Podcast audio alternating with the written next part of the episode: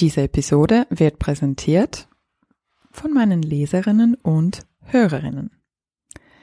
Die Arbeit an diesem Podcast kostet sehr viel Zeit und Geld. Die gängige Finanzierung von solchen Projekten ist Werbung. Ich fühle mich aber recht unwohl mit dem Einsprechen von Werbung und euch dabei irgendwelche Dinge anzudrehen, die ihr im Grunde nicht wirklich braucht. Und Firmen, die wirklich nachhaltige und kaufenswerte Sachen produzieren und dabei auch noch faire Werbetarife bezahlen, lassen sich sehr selten finden. Daher kommt gleich zu Beginn eine kleine Bitte von mir und zwar unterstützt meine Arbeit bitte mit einem Abo. Mein Ziel ist es, den Podcast und Blog irgendwann komplett von meinen Leserinnen und Hörerinnen zu finanzieren. Mit eurer Unterstützung ermöglicht ihr somit, dass es diesen Podcast auch weiterhin gibt. Hierfür schaut ihr auf meiner Abo-Webseite vorbei und könnt dort das für euch passende Abo aussuchen. Mit einem Abo tut ihr nicht nur Gutes, sondern könnt außerdem Premium-Inhalte downloaden, wie zum Beispiel PDFs zu unseren heißgeliebten Spielideen. Schaut hierfür vorbei auf shemamapool.com und dort unter Abo. Die URL findet ihr in den Show Notes.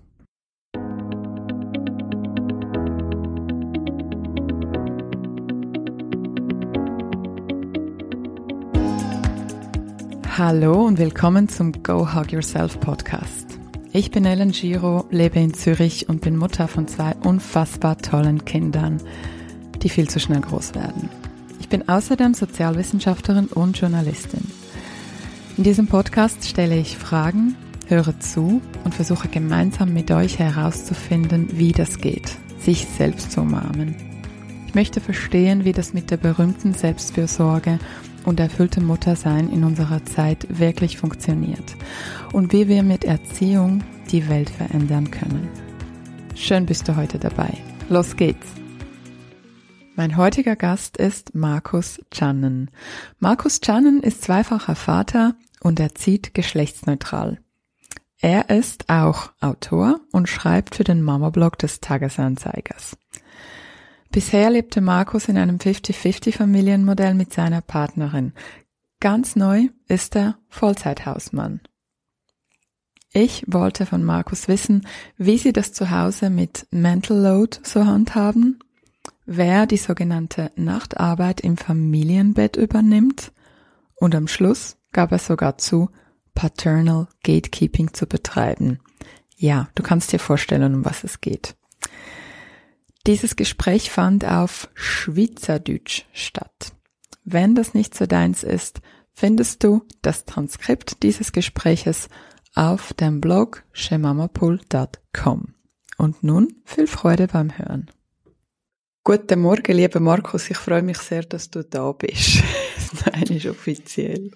Guten Morgen, Ellen, ebenfalls. Erzähl mal zuerst, ähm, wie geht's deiner Zunge? Meine Zunge. Äh, ja, der geht's äh, noch nicht wirklich super viel besser. Ich habe, äh, müssen wir wahrscheinlich schnell erklären. Wir haben ja das, äh, die Aufnahme schon früher wollen machen und äh, ich habe mir auf die Zunge gebissen. Das hat sich entzündet und schrecklich anfangen wehtun. Ich hatte wirklich also eine Woche lang so getönt, als hätte ich gerade eine Wurzelbehandlung gehabt und wäre auch noch betrunken. Das ist jetzt hoffentlich ein bisschen besser, aber äh, es tut also immer noch weh. Ja, es ist, es ist so eine lustige Geschichte gewesen, dass du mir wegen, wegen einem Zungenbiss hast müssen absagen. Aber ähm, ist mega schön, dass du da bist. Und das, also ich finde, du tönst super, man hört nichts. Aber gell, ich kenne jetzt deine Stimme auch nicht so gut. Ich kenne deine Texte sehr gut, aber die Stimme ist jetzt für mich auch noch recht neu. Ich habe mich ja fast nicht getraut, dir abzusagen wegen dem. Oder zu verschieben wegen dem. Sehr schön. Ähm, ich glaube, einleitend, wir beide ähm, haben so eine kleine Info und auch für dich vielleicht, ich habe mir wie so überlegen, in diesen Podcasts, der Podcast lebt ja davon, dass man so persönliche Sachen erzählt und so der intime Rahmen für Gespräche, das ist ja so ein bisschen das DNA von den guten Podcasts. Ich habe aber ein bisschen Mühe, Geschichten äh, von meinen Kindern für sie zu erzählen, weil sie das im Privaten hassen, wenn ich irgendwie den Nachbarn vorhin etwas über sie erzähle und entsprechend mache ich das natürlich nicht ähm, im Internet. Mein Mann ist ein bekannter Politiker für all die, die es nicht wissen und wenn ich da auch private, gerade so heute ist das Thema ja ähm, Hausmann, Rollenmodell, Care, Arbeit, Mental Load. Wenn ich über so Sachen privat rede, kann das dann sein, dass der Blick irgendetwas schreibt. Das wollte ich auch nicht unbedingt. Und darum werde ich mich oft auf einen guten Freund beziehen. Und ein guter Freund ist, entweder bin ich das oder mein Mann oder aber auch jemand aus der Community oder tatsächlich ein guter Freund oder eine gute Freundin. Also einfach zum ein bisschen, ja, dass das wie klar ist. Du kannst das auch gerne machen, wenn es irgendwie Sachen von deiner Partnerin oder, oder wie machst du das mit deinen Kindern gerade auch noch, wenn du von den Kindern erzählst? Sagen der befreundete Kind. Nein. Nein, ich handhabe es so, ähm, in meinen ähm, Blogbeiträgen und Kolumnen, dass äh, meine Kinder natürlich sehr häufig vorkommen drin, weil ich schreibe ja in der Regel über meine Kinder. Ich äh, nenne sie aber nicht beim Namen und verrate im Normalfall auch nicht das Geschlecht von meinen Kindern. Das heisst, meine Kinder haben so eine gewisse Anonymität. Äh, sie heißen Brecht, das ist das Siebenjährige, und Bebers, das Zweijährige.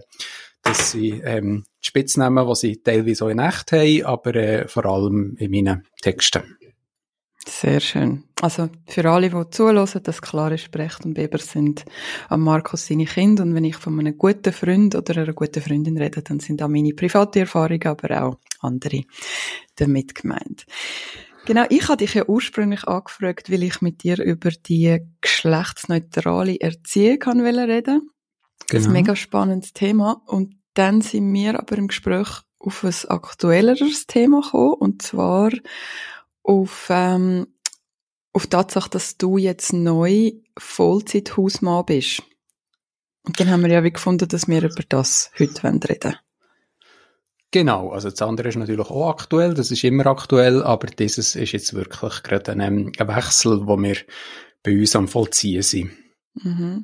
Ich habe es extrem spannend gefunden, das Thema, weil, ähm, also unter anderem, weil Hausmänner in unserer Gesellschaft sehr stark untervertreten sind. Und ähm, wenn uns das Gespräch als ein Role Model dazu dienen kann, dass noch mehr Männer sich der wichtigen Arbeit widmen, wäre mein Ziel schon erreicht. Ähm, ich finde aber gleichzeitig, ich habe ja eine Umfrage gemacht auf Instagram ähm, in der Community, ähm, zum, zum Fragen an den Hausmann stellen und ich habe dann wie so ein bisschen gemerkt, auch bei der Vorbereitung, ich muss ein bisschen aufpassen, dass es nicht absurd wird. Ähm, weißt du, so ein bisschen im Stil von, stell dir eine Welt vor, äh, wo eine Hausfrau in einen Podcast eingeladen wird, nur weil sie sich entschieden hat, 100% die Verantwortung für die gesamte Care-Arbeit zu übernehmen. Also, weißt du, wie ich meine? Ja, genau. Das ist natürlich so ein bisschen, äh, ich, ich weiß auch nie so recht, darf ich überhaupt gross darüber reden? Darf ich, äh, wie sehr darf ich mich da als, ähm, als Ausnahme fühlen oder das überhaupt in, ja, auch in meinen Texten zelebrieren oder so, das ist äh, immer so ein bisschen eine, eine schwierige Überlegung. Mhm. Ich habe da persönlich den Ansatz, dass ähm, es ist natürlich immer so, dass was seltener ist, dass was in der Gesellschaft weniger häufig gibt, das ist ähm, das sorgt für mehr Aufmerksamkeit, das wird mehr diskutiert und ich finde es in dem Fall jetzt noch finde nicht, dass man irgendwie Hausmänner muss auf ein Podest haben und irgendwie Hausfrauen abwerten. Das ist natürlich komplett falsch.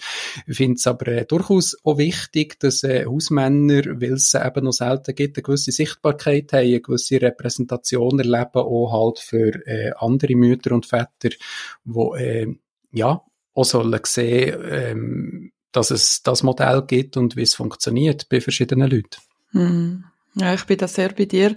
Ich, ich bin sogar fast ein bisschen traurig gewesen, dass ich keine Hausfrau mehr bin, weil ich bin ja vor sieben Jahren Mutter geworden und dort bin ich sicher zwei, drei Jahre Vollzeit-Hausfrau gewesen. Also ja, ich habe noch mein Studium abgeschlossen nebenbei, aber ich habe schon 150 Prozent von der Care-Arbeit übernommen. Und wenn ich jetzt eine Hausfrau wäre, weil du bist jetzt ja Hausmann, dann hätten wir wie so ein Hausmenschen-Podcast können machen. Ist so also ich bin fast ein bisschen traurig, aber ähm, nein, ich, ich freue mich riesig, ähm, dass du da bist und dass du darüber redest und ich finde auch, man sollte das sichtbar machen, kann nicht genug darüber reden, ähm, oft genug darüber reden. Sag mal, wie lange bist du schon Hausmann, also voll, Vollzeit? Ja, noch nicht lang. Darum äh, hast du wahrscheinlich mehr ähm, Hausfrau-Erfahrung als ich eine Hausmann-Erfahrung. Wir sind jetzt wirklich gerade so, ähm, also es ist hochaktuell das Thema, wir sind jetzt wirklich gerade so in der Übergangsphase von unserem bisherigen Familienmodell ins Neue. Also offiziell bin ich sogar jetzt an dem Tag, wo wir zusammen reden, noch ähm, angestellt. Mhm. Aber ähm, ja, wir sind das bereits am auch weitgehend am Umsetzen. Also, aber, aber es ist wirklich jetzt gerade so der Übergang. Mhm.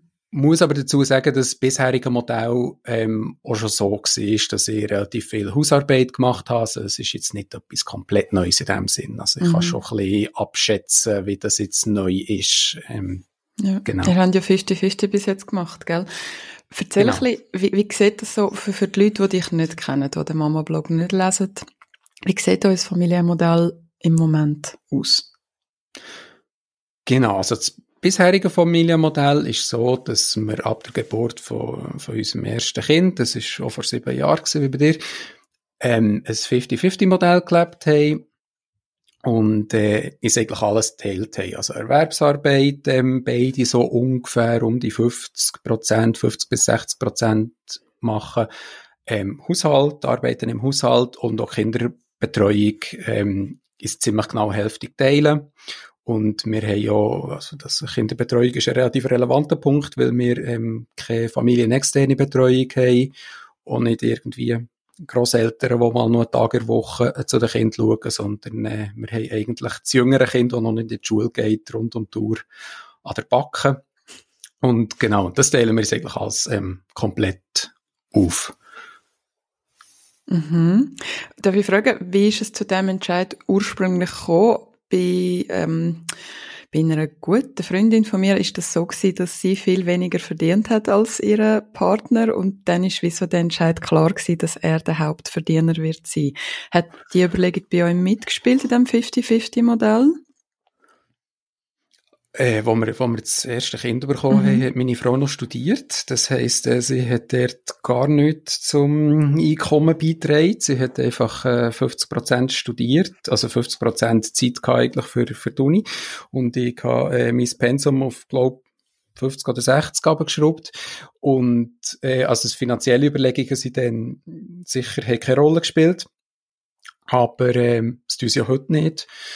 Ähm, aber für mich ist immer klar gewesen, wenn ich mal Kind, also ich bin die Person bei uns in der Partnerschaft, wo wahrscheinlich in dem Moment einen größeren Kinderwunsch verspürt hat. Ich habe unbedingt Kind wollen und ähm, oder dringend Kind wollen, kann man schon fast sagen. Und, ähm, und für mich ist auch immer klar gewesen, dass ich äh, sicher mindestens äh, meine Hälfte um, um Kind und Haushalt kümmern. Mhm. Und haben ihr das noch gross besprochen gehabt, ähm, vorher oder ist das wie so einfach so smooth gelaufen?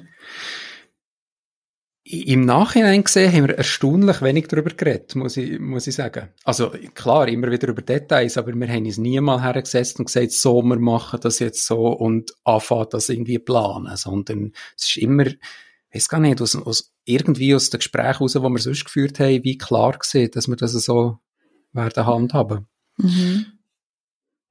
Und wie teilt ihr euch auf? Ich glaube, du hast mal in einem Text geschrieben, dass der, der irgendwie gern kocht oder dem, was wichtig ist, dass es aufgeräumt ist, das ist so quasi sein Aufgabengebiet.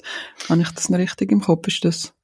Ja, also so grundsätzlich ist eigentlich die Idee, dass wir alle alles machen oder beide alles machen, aber es haben sich natürlich mit der Zeit schon so ähm, gewisse Ressorts ausgebildet, ähm, weil einfach die Sachen jemandem wichtiger sind als dem anderen. Also ich bin zum Beispiel historisch, ich bin immer der gewesen, wo, wo, wo die Wäsche macht, ich kümmere mich um Kleider und, und Wäsche. Ähm, meine Frau ist Essen sehr wichtig. für mich ist Essen mehr so etwas, das, ja, das macht man auch noch irgendwann am Tag. Und äh, für meine Frau ist das sehr so Genuss. Und darum äh, ist sie eher die, die sich um, um Lebensmittel im weiteren Sinn kümmert. Äh, putzen und so tun wir ziemlich gemeinsam. Und ja, so hat es so verschiedene, verschiedene Gebiete, wo, wo teilweise nur jemand äh, sich um, um etwas kümmert und teilweise wir uns das wirklich hälftig aufteilen. Aber ich würde sagen, insgesamt geht es wirklich gut auf, so dass man kann sagen, es ist nicht trotz 50-50 Modell eine Person, wo irgendwie alles wieder bleibt, bleibt kleben. Mhm. Mhm. Und das ist gut gelaufen, das 50-50 Modell bisher? Das ist sogar sehr gut gelaufen. Es ist äh, so gut gelaufen, dass äh, das eigentlich schon fast schade ist, das zu ändern, weil wir uns wirklich ähm, ja, ich sagen, schon fast extrem gut eingespielt haben. Klar haben wir über Details auch immer mal wieder irgendwie Diskussionen gehabt, vor allem, wenn wir beide viel zu tun haben und wir natürlich ein bisschen müssen schauen, dass wir jetzt wirklich arbeitszeitmässig nicht zu kurz kommen. Ähm, da gibt es dann bei Randstunden manchmal so ein bisschen, äh, ja, hat man schon mal versucht, noch ja, hier eine Stunde abzuknöpfen oder mal zu schauen, könnte ich vielleicht noch, äh, könnte ich vielleicht jetzt gleich noch zwei Stunden schaffen am Abend und der anderen Person hätte das vielleicht nicht gefallen. Aber das sind so Mini-Diskussionen gewesen, wo, wo nie zu etwas Grossem geworden sind. Also wir, wir haben das wirklich sehr, sehr gut immer ähm, geschafft. Zum Glück, muss ich sagen, da haben wir wahrscheinlich beide auch Glück gehabt miteinander. Ja, ich glaube auch. Ähm, ich habe mal das Buch von der Patricia Kameraden, Mental Load, ähm, raus aus der Mental Load Falle gelesen. Und dort geht es ja stark um die unsichtbare Arbeit, die traditionellerweise Hausfrauen erledigen, wo man wie nicht sieht. Also sagt das jetzt eben ein Geburtstagsgeschenk fürs Gespönli organisieren oder sich überlegen, welche, ähm, wo man jetzt die nachhaltigen Regenstiefel in der nächsten Größe kann organisieren, sagt das auf dem Flomi oder bestellen oder was auch immer. Und sie sagt, ähm, ein grosses Thema ist ja, dass die Arbeit wie nicht gesehen wird. Und sie empfiehlt, dass man tatsächlich so eine Liste macht mit all diesen Tasks und das untereinander aufteilt. Habt ihr das auch gemacht? Oder einfach ist das bei euch? Nein, wir hätten nie eine Liste gemacht. Ähm, wahrscheinlich, weil es nicht nötig ist. Äh, ich, ich stelle mir das durchaus lustig und interessant vor. Aber äh, bei uns ist wie, eben hat sich das irgendwie natürlicher gegeben, dass, dass das funktioniert, die Aufgabenteilung. Und mit dem Mental Load, ähm, wir sind uns dessen bewusst, dass es natürlich ein wichtiger Teil von der Arbeit ist, halt auch durch die Diskussion, was es doch in den letzten Jahren gegeben hat um ein Mental Load. Ich habe zwar das Buch von der Patricia nicht ähm, gelesen, sondern das andere Buch über Mediennutzung. Aber ähm, das, äh, ja, sind wir uns bewusst, dass das ein wichtiger Teil der Arbeit ist und ähm, haben dort, glaube ich, ein bisschen das Glück, dass wir beide auch nicht abgeneigt sein, uns den Mental Load anzueignen. Und das liegt bei mir vor allem daran, dass ich dann doch manchmal noch so ein bisschen Kontrollfreak bin und das Gefühl habe, ja, ich will gerne ich will gerne die Informationen bei mir haben, ich will gerne wissen, was, was läuft, ich will gerne äh, mich auch um Sachen kümmern und ähm, dadurch automatisch, glaube ich, äh, einen gewissen Mental Load übernehmen. Also dieses Beispiel, was du jetzt gesagt hast, mhm. von den von den äh, Geschenken. Das ist jetzt so ein typisches, ähm, mm. das ist tatsächlich etwas, was meine Frau macht, weil sie so, ja, so Weihnachten und Geburtstag und Geschenke und so, das ist etwas, dem kann ich nicht viel abgewinnen. Sie hat da sehr Freude dran und darum ähm, kümmert sie sich um so Sachen. Aber die ähm, ökologischen Gummistiefel, das werden wieder voll mies. Also ich bin nicht sicher, ob meine Frau die Schuhgröße von unseren Kindern weiss, die aktuelle. Mm. Mhm. Ich kann mir noch vorstellen, dass das bei euch natürlich wie so sehr natürlich geflossen ist, weil ihr von Anfang an 50-50 gemacht habt. So ein bisschen in einer Beziehung, jetzt gerade bei einer guten Freundin von mir, wo es äh, anders aufteilt war, wo der Mann wirklich äh, am Abend spät heimgekommen ist und gar nicht gesehen hat, was, was alles gelaufen ist, weil er hat wie eine saubere Wohnung verloren, ist wieder am Abend in eine saubere, eine saubere Wohnung gekommen, quasi. Kann das, glaube ich, noch recht zu Diskussionen führen. Hast du uns gleich einen Tipp, ähm, nebst dem einfach machen 50-50 von Anfang an, weil sich das auch viele nicht können leisten teilweise, wie man über so Sachen diskutiert? Du, du sagst ja, ihr habt damit so ein wenn ihr so die Diskussion, ja, wer darf jetzt am Abend zwei Stunden arbeiten und, und wer macht ähm, Einschlafbegleitung? Wie kann man das mit dem Partner auf Augenhöhe und ähm, friedvoll aushandeln? Hast du da einen Hack? Ja, das ist wahrscheinlich ein bisschen von Partnerschaft zu Partnerschaft unterschiedlich, aber was wir, glaube ich, beide früh gelernt haben, ist, dass wir ja ansprechen, wenn wir irgendwie mit einer Situation unzufrieden sind. Also ähm, ich glaube, wenn man irgendwie der Frust in sich hineinfrisst oder so passiv-aggressiv Kommentare abgibt und äh, ja genervt ist, aber es nicht wirklich ähm, anspricht, dann, ähm, ja, dann tut, tut man niemandem etwas Gutes. Also was wir halt wirklich gemacht haben, ist, wenn wir irgendwie so eine Situation hatten, wo der eine also ich oder meine Frau jetzt irgendwie nicht ganz glücklich gewesen mit, wie es gelaufen ist, ist, dass wir halt das wirklich angesprochen haben. Das ist manchmal tatsächlich nicht ganz einfach, aber ähm, dass man halt dann sagt, hey, für mich ist das im Fall nicht gäbig oder es hat jetzt heute nicht so gut funktioniert, wie könnte man das künftig besser machen? Klingt jetzt mhm. simpel, aber mhm. äh, man muss es halt auch, äh, einfach mal machen, ja. Mhm.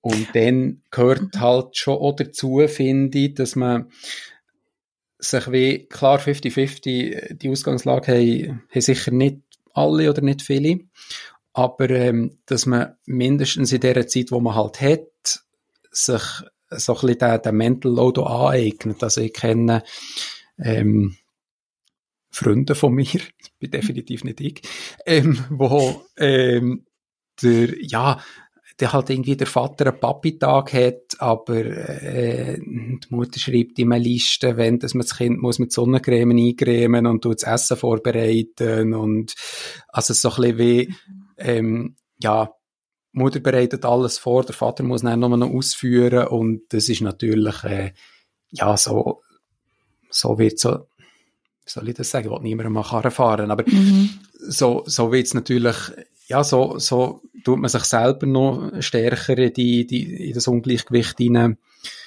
hinein manövrieren. Also, äh, gerade wenn man eben zum Beispiel einen Papi-Tag hat oder auch mal eine Woche, am Wochenende etwas mit dem Kind äh, unternimmt, empfehlen ich den Vätern oder einer Mutter, die in dieser Situation ist, ähm, sich doch wirklich um, um alle Aspekte an diesem Tag zu kümmern und nicht sich äh, ja, die Hälfte vorkommen. Mm.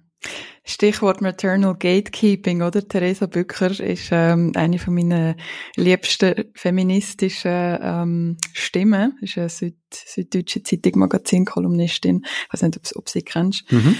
Ähm, sie hat zu dieser Debatte über Maternal Gatekeeping hat sie geschrieben, dass ein antifeministischer Frame, wo der Frauen eigentlich vorwirft, dass würden es nicht loslassen, weil sehr oft sind es einfach die Männer, die was sich einfach auch bequem macht und ähm, ist natürlich praktisch, wenn du so eine Liste bekommst, wo, alles draufsteht. Aber ähm, ja, ist ein spannendes Thema, was du jetzt gerade angesprochen hast. Ähm, vielleicht noch ganz kurz zum Zurückkommen. Was ist der Grund gewesen, dass ihr das 50-50 aufgegeben habt und jetzt quasi du Vollzeithausmann bist? Also ich habe mehrere Gründe zusammengekommen. Ihnen hat wirklich den Ausschlag gegeben. Also ähm, ich bin in meinem bisherigen Beruf äh, oder in, meinem, in der Anstellung bei dieser Firma jetzt ähm, elf Jahre tätig gewesen, in unterschiedlichen Pensen, also von 100 bis eigentlich 50 zuletzt.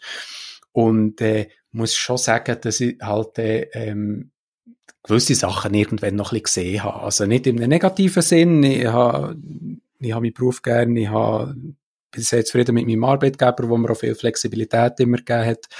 Aber ähm, ja, irgendwann, irgendwann hat man so ein bisschen wie das Gefühl manchmal, oder ich habe das Gefühl gehabt, es braucht mal so irgendeine gewisse Veränderung.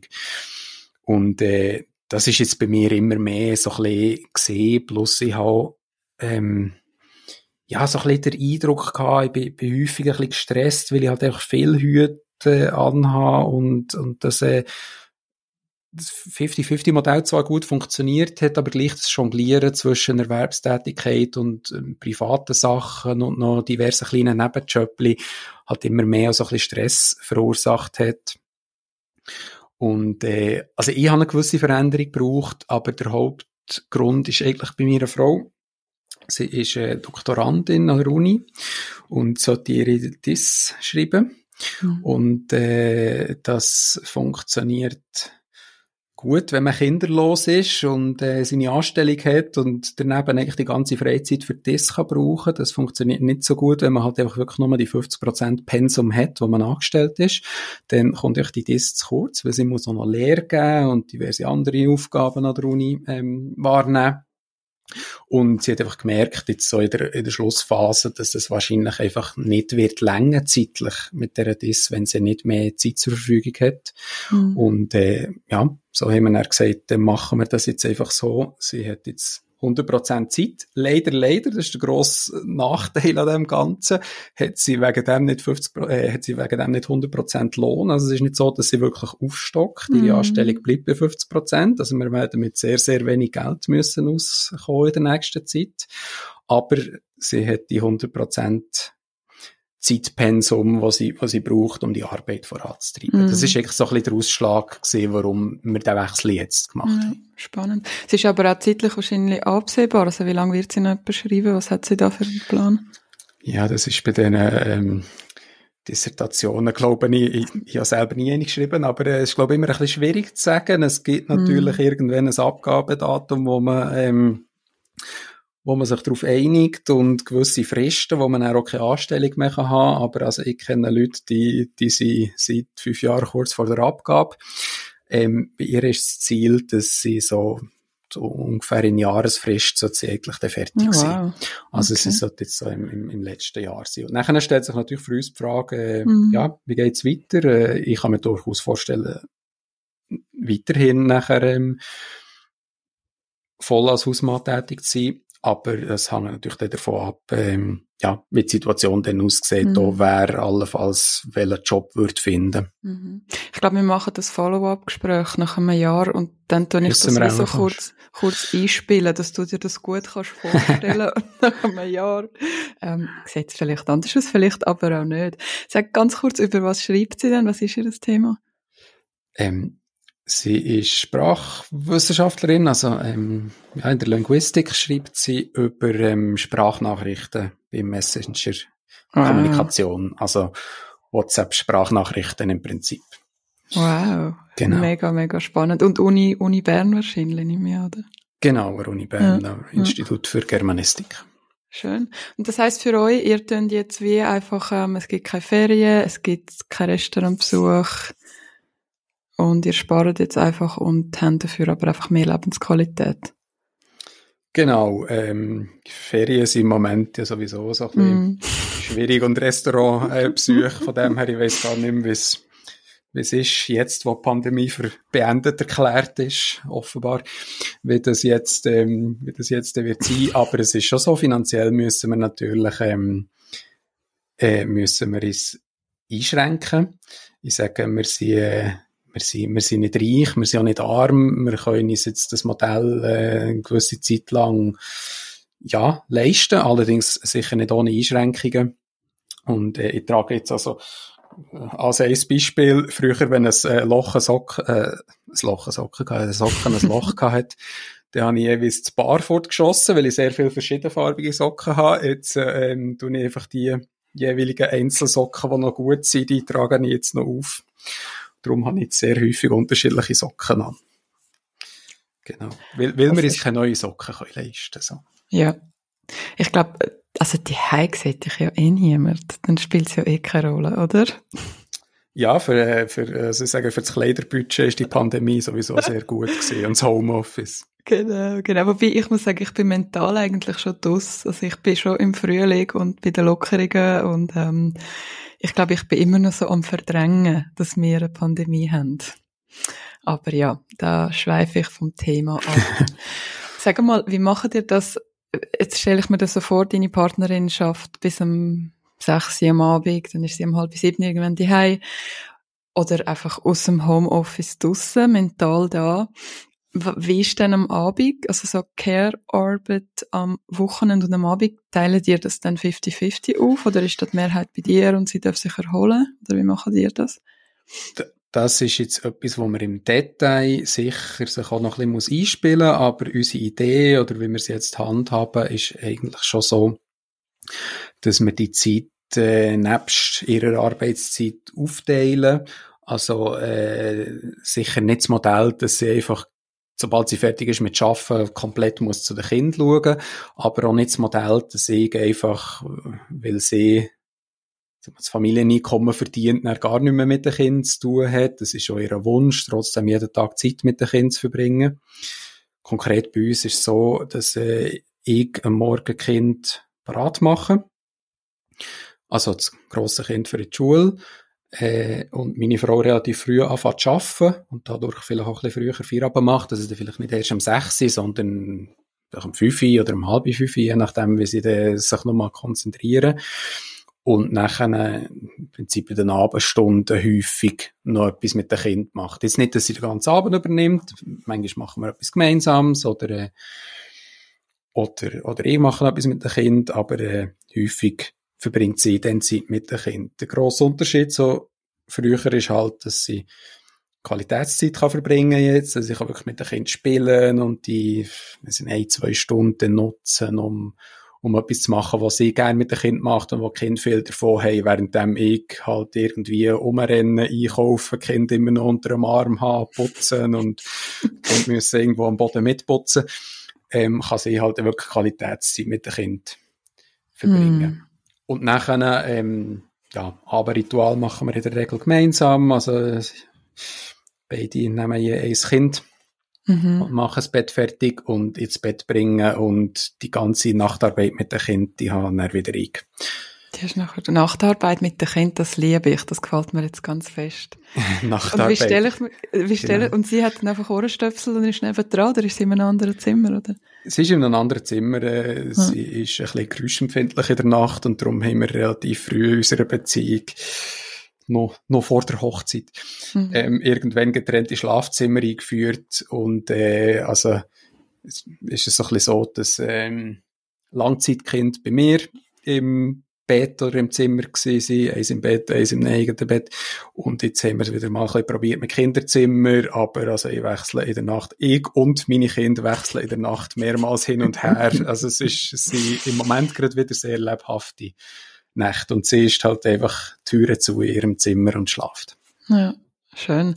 Ähm, ja, ich glaube, das geht sehr vielen Leuten so. Wir haben auch ähm, so wunderschöne ähm, Häusli-Bettli für sie eingerichtet vor zwei Jahren und sie haben eine Woche voller Freude drin geschlafen und mein Partner und ich haben uns mega über unser Bett gefreut.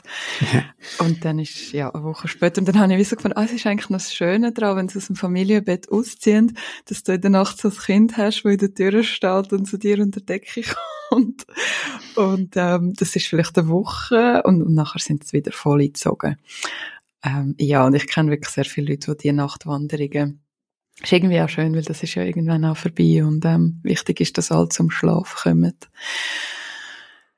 Genau. Ich finde es wahnsinnig ähm, so reflektiert, wenn ihr mit dem Thema Care-Arbeit und Aufteilung umgeht. Ich habe gerade, mir kommt gerade eine Geschichte in den Sinn, wo ich ähm, mit einer guten Freundin von mir auf dem Spielplatz geredet habe. Sie hat wie so gesagt, ja, für sie ist eigentlich wie klar, weil ihr Mann also sie ist 100% Hausfrau und ihr Mann bringt das ganze Geld heim, dass dann am Abend wie noch so, die Wohnung muss mega schön aufgeräumt sein und er darf wirklich aufs Sofa und sich entspannen und sie macht dann wirklich alles, also den ganzen Abend mit dem Kind. Ich habe dann wie gefunden, hey, das geht doch gar nicht, weil du machst ja die Care-Arbeit, die nicht bezahlt wird und am Abend, ja, da muss man sich einfach wie so ein bisschen schauen. Aber ich glaube, die Realität von sehr vielen Eltern ist, ist nicht so wie, wie von euch, oder? Also, wie siehst du das? Was, was könntest du, vielleicht jetzt eine Mutter, die uns zulässt und denkt, hey, leck, die haben es so schön und irgendwie, ich mache alles falsch. Was könntest du da für einen Gedanken vielleicht mitgeben? Ja, wenn man so eine Situation jetzt einfach irgendwie kann kehren, das weiß ich auch gerade nicht. Ähm, aber ja, wichtig ist halt wirklich, dass man, also ich denke, da würde ich dann wirklich irgendwann zu ähm, Patricias ähm, Methode greifen und einfach aufschreiben, vielleicht mal wirklich sagen, so, Schatz, jetzt setzen wir uns zusammen, schreiben mal auf, was gibt's zu tun, oder äh, wie wollen wir, wie wollen wir die Zeit, die Zeiten blocken. Also mhm. bei uns ist es jetzt auch nicht so, ich erwarte auch nicht von, von meiner Frau, dass sie nachher irgendwie nach ihrer Arbeitszeit noch anfangen zu WC zu putzen, dass äh, die ganze wirklich Haus halt arbeiten, die, die übernehmen ich. Das ist jetzt mein Job neu. Und ähm, sie kann eigentlich, wenn sie irgendetwas will, wenn sie will kochen, darf sie sich das selbstverständlich rauspicken. Das sage ich auch nicht nein, aber das ist dann wie die Kür. Ähm, aber ich denke, mindestens für Kinderbetreuung würde ich sagen, ist, leben wir doch in einer Zeit, wo nebst der eigentlichen Arbeitszeit man sich das ein bisschen ähm, so die aufteilen und ja, wenn es anders nicht geht, dass ich denke, wenn es sich nicht natürlicher geht, muss man halt wirklich ähm, zusammensitzen und das besprechen. Also wir haben auch gemerkt, dass bei gewissen Themen wir einfach müssen ein bisschen Regeln brauchen, damit sich nicht irgendwie einschleicht, dass jemand vielleicht doch noch einfach am Abend lang vor dem Computer sitzt. Also wir haben ja ähm, ursprünglich unsere Tagesaufteilung weniger strikt gemacht, sondern immer so ein bisschen die Person, die gerade Lust hat, hat zu arbeiten, hat geschafft, vor allem wenn wir beide im Homeoffice sind. Mhm. Und haben dann irgendwann angefangen, wirklich fix Halbtage aufzuteilen und zu sagen, nee, du hast den Halbtag, du hast den Halbtag und das äh, im Voraus zu planen. Mhm. Ähm, und das kann man natürlich mit, mit, ja, so Regeln kann man, kann man immer einführen. Also beim, beim Baby zum Beispiel, beim, beim Wickeln ähm, ist es so eine Situation gewesen, wir jetzt beide nicht wahnsinnig gern so Gaggi-Windeln gewechselt. Mhm. Und äh, da haben wir dann auch irgendwann gemerkt, haben wir versuchen beide so ein bisschen Tricks, damit der andere muss. Und äh, irgendwann haben wir dann gesagt, nein, so, so geht's irgendwie auch nicht. Jetzt machen wir wirklich ganz, ganz strikt abwechseln. Eine ist du, mhm. eine ist ich. Und äh, das hat funktioniert. Und wenn mal jemand nicht ist daheim gewesen, ähm, dann wird einfach aufgeschoben. Dann mhm. muss man, also wenn ich zweimal nacheinander muss wickeln, dann muss sie nicht zweimal nacheinander. Und ja, so ganz simple Regeln. Man muss ja gar nicht unbedingt den ganzen Alltag erschlagen, von morgen bis abend in einer riesigen Familiensitzung, sondern einfach dort, wo es irgendwie nicht so passt, wo eine Person das Gefühl hat, es stimmt irgendwie für mich nicht, der, ja, muss wahrscheinlich die Person das Gespräch ergreifen und sagen, hey, ich würde mich gerne mit dir zusammensetzen und, und das jetzt schnell regeln, wie wir das künftig machen. Und da besteht natürlich das Potenzial, dass es ja, Diskussionen mhm. gibt, äh, hoffentlich äh, fruchtbare, aber mhm. je nachdem kann es auch mal Streit geben, wahrscheinlich. Du sagst, ihr habt keine Grosseltern und ähm, auch keine Fremdbetreuung. Wann habt ihr Zeit zum Reden? Machen ihr es effektiv, wenn die Kinder schlafen? Also wir haben Grosseltern, die einen ähm, wohnen sogar recht nah, die anderen sind ziemlich weit weg, mhm. aber wir ähm, nutzen es eigentlich nicht zur, zur Betreuung, also dass mhm. sie wirklich irgendwie halbtageweise oder so würden zu den Kindern schauen, höchstens mhm. ganz selten mal, wenn ja, wenn wir jetzt wirklich irgendwie beide an älteren Abend wetten oder so. Mhm. Ähm, ja. Und wann, wann findet ihr Zeit, um miteinander über Beziehung zu reden? Weil es kann, das kannst du ja nicht so in zehn Minuten schnell abhandeln. Ja, das ist, es ist schon tatsächlich so, dass wir sehr, sehr wenig Paarzeit haben. Also, dass man wirklich kann sagen, ähm, wir haben ja nicht irgendwelche Wellness-Wochenende oder so, dass man wirklich kann sagen, wir haben jetzt Zeit nur für uns, wo wir einfach völlig ungestört können reden. Das eigentlich nicht. Wir machen das sehr häufig am Abend. Mhm. Ähm, so ein bisschen über Kind hinweg. Also, äh, wenn Kind, meistens der Trick ist so ein bisschen der, dass Kind ins Bett sollte aber noch nicht unbedingt wetten. Und wir dann den Deal machen, wenn der Lieb zusammen spielt, dann, dann dürft ihr noch ein bisschen wach bleiben. Und dann spielen sie relativ lang lieb zusammen. Ja. Und dann können wir äh, miteinander reden. Aber wir haben auch schon ernsthafte Paargespräche oder eben so Diskussionen müssen abbrechen, weil die Kinder einfach gerade nicht in der Laune waren, uns mhm. zu reden. Das hat es auch gegeben, ja. ja. Ich finde das gerade noch ein wichtiger Punkt. Ähm, weißt du, so, dass man überhaupt Zeit findet. Sehr oft ist das ja wirklich, am Abend ist man einfach auch müde und will einfach auch mal abstellen und nicht nur Beziehungssachen diskutieren, die ja oft so unbequem und unkomfortabel sind. Und ich glaube, das ist auch noch etwas, wo für viele Eltern nicht so einfach ist, sich einfach die Zeit frei zu schaufeln. Ich weiss, wie es bei uns war, wo wir, ähm, wir sind vor drei Jahren, glaube ich, in der Paartherapie gewesen. Und ich weiss, es ist so spannend gewesen, so die erste Stunde, dass du einfach eineinhalb Stunden am Tag in einem Raum kannst sitzen, ohne dass Angst musst haben, dass jederzeit jemand reinrennen und dich unterbrechen und schon einfach den Raum zu haben für Gespräche und sich mal in Ruhe zu überlegen, hey, was brauche ich, was will ich und, und wie siehst es du überhaupt, habe ich damals, ja, jetzt ohne Therapie selber schon extrem therapeutisch gefunden. Mhm. Kennst du das? Oder habt ihr wirklich, ähm, ist das bei euch viel entspannter, die dass ihr oft den Raum habt zum Reden? Ja, wir haben, dadurch, dass wir sehr viel im Homeoffice sind, ähm, verbringen wir dann doch relativ viel Zeit, zumindest, sagen wir mal, physisch in der Nähe voneinander und äh, sehe ich, sehe ich es bei kleinen Pausen. Also das ist schon vor der Pandemie so gesehen, jetzt natürlich noch viel mehr. Ähm, dass wir uns einfach wirklich, wir haben, ich sage mal, wir haben relativ viel Gelegenheit, um miteinander zu reden. Wir haben vielleicht nicht sehr lang am Stück ungestörte Zeit, aber wir haben sehr viel Gelegenheit und gerade wenn wir das Gefühl haben, es muss jetzt etwas besprochen werden, dann können wir uns die Zeit auch rasch nehmen. Dadurch haben wir, glaube ich, nicht so das Bedürfnis, es jetzt wirklich müssen, mal können rauszulösen und, mm. ähm, und, und können uns wirklich den Freiraum zu schaffen, so eine paar Abend zu haben oder einfach mal eine Stunde nur für uns. Aber ich kann mir sehr gut vorstellen, wie das, äh, ja, wie das in anderen Situationen sehr, sehr hilfreich und mm. sehr, sehr befreiend kann sein.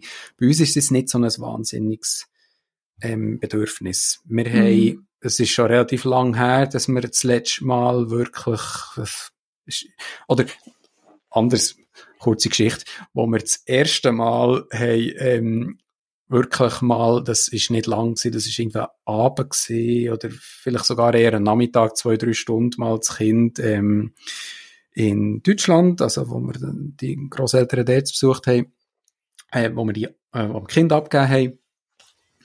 Und, äh, etwas essen, einfach in einem Restaurant essen, zu zweit, haben wir nachher eigentlich, ja, wir haben zwei, drei Stunden nur über, ähm, über Kind geredet und, und uns auf dem Handy gegenseitig äh, Fotos von den Kind gezeigt. Also äh, von dem her haben wir die Zeit auch nicht wirklich genutzt, um, ja. äh, so wie man sie vielleicht ja, hätte können nutzen äh, der Klassiker, das ist ja immer so am Abend, denkst du, oh Gott, hoffentlich schlafen sie endlich ein, dann hast du deine Me-Time und nachher bist du auf dem Sofa und hast so die schönen Bilder oder ja. Videos.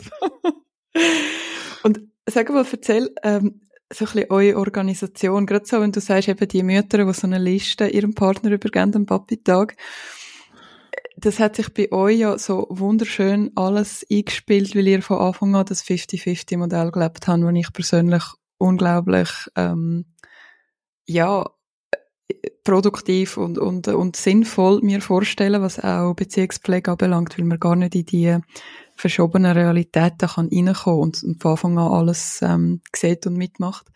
Aber gleich, weißt, in, in den Firmen haben sie ja wie so Slack oder Asana oder Google Spreadsheets und es sind ja wie zwei Hirn und, und ihr müsst die gleichen Sachen äh, haben. Habt ihr irgendeine Liste oder habt ihr eine App? Wie, wie organisiert ihr euch ganz konkret? Dass man eben nicht, dass du nicht deiner Frau musst anrufen und sagen, du, ähm, wann muss ich was machen? Oder sie dir, besser gesagt. Nein, wir haben also tatsächlich, ich, ich denke immer, es wäre praktisch schon nur irgendeinen Familienkalender zu haben oder irgendetwas, wo wir meistens Termine gemeinsam eintragen, wir haben nicht einmal das. Ähm, es ist, äh, ja, irgendwie, irgendwie scheitert es dann gleichwohl ein bisschen am Chaos, das irgendwie strukturiert zu machen. Aber es geht erstaunlich gut. Ähm, hat sich allerdings schon, muss man vielleicht sagen, aus dem Grund herauskristallisiert, dass einfach gewisse Sachen dann gleich vielleicht bei einer Person liegen. Also mm. es ist jetzt mhm. gerade so das Thema Kleider, wo ja, einerseits ich sehr angerissen habe und meine Frau gesagt hat, ja, ist gut, mach du das, äh, bin ich auch nicht unglücklich. Aber ähm, es ist auch praktisch halt, dadurch, dass ich weiss, was ist in der Wäsche, was ist noch im Kleiderschrank, was ist knapp, was brauchen wir, welche Grössen haben Kind, dass ich mich wie komplett um das Thema Kleider kümmere und mm. sie halt, also ich lege sogar tatsächlich und da sind jetzt vielleicht meine Sprüche ein bisschen über Papi-Tagväter ein bisschen gestraft von vorhin. Es mhm. ist ja so, so, dass ich in der Regel auch Kleider rauslege, wenn am Morgen mal meine Frau Kind äh, mhm. parat macht äh, ja. für die Schule. Auch bisher mhm. im 50-50-Modell. Also dort, das ist jetzt ja. so ein Beispiel, wo ich das Gefühl habe, da müsste man sich entweder recht stark absprechen oder koordinieren. Da gibt es dann dauernd so Gespräche, so, ja, wo ist jetzt der Bulli oder sind die, mhm. haben die Hosen mhm. nicht mehr? Und das macht es jetzt einfach, dass einfach irgendwie hauptsächlich mhm. um Kleider kümmern. Aber ich glaube, das ist genau der Punkt. Entschuldigung, ich glaube, Margret Stamm würde jetzt da ähm, schimpfen und sagen, das ist Paternal Gatekeeping. Markus, das Sicher, darfst du ja. nicht machen. Und ich glaube, genau das Phänomen, das du jetzt beschrieben hast, es ist einfach schneller, wenn ich es schnell selber mache, und das können ja nicht alle an alles denken, ist genau der Grund, warum sehr viele Frauen ähm, das einfach schnell erledigen oder schnell die Liste machen, damit der Mann nachher nicht zehnmal anläutet am Tag und man wirklich kann loslassen, weil es ist auf Papier und jetzt kann ich mich auf meine Erwerbsarbeit konzentrieren. Hast du auch das Gefühl? Ja, grundsätzlich ja. ja nein. Also, die, das, das, das sind sicher Mechanismen, die funktionieren. Und das sind Mechanismen, darum finde ich auch Vaterschaftsurlaub wichtig, damit, äh, eben damit gar nicht, klar, wenn, wenn eine Person mal hauptverantwortlich ist für alles, dann, man kennt das auch im Berufsleben, dann, ist es einfacher, wenn man es schnell selber macht. Aber, ähm, ja, es macht, ich glaube, noch einen Unterschied. Ist es pro Aufgabe oder ist es einfach generell? Also bei uns ist es jetzt so, Mhm. bei uns ist es eher pro Aufgabe. Also es gibt ja auch eben Themenbereiche, wo ich mich längst nicht, wo das nicht so ist oder wo vielleicht meine Frau sich eher um gewisse Sachen kümmert. Also haben wir das so ein bisschen wie, ähm, ja, so ein bisschen pro Aufgabe ähm, organisiert. Und der andere Punkt ist, dass es einfach, glaube ich, so Themen gibt, wo, wo das tatsächlich die Vorgehensweise ein bisschen erleichtert.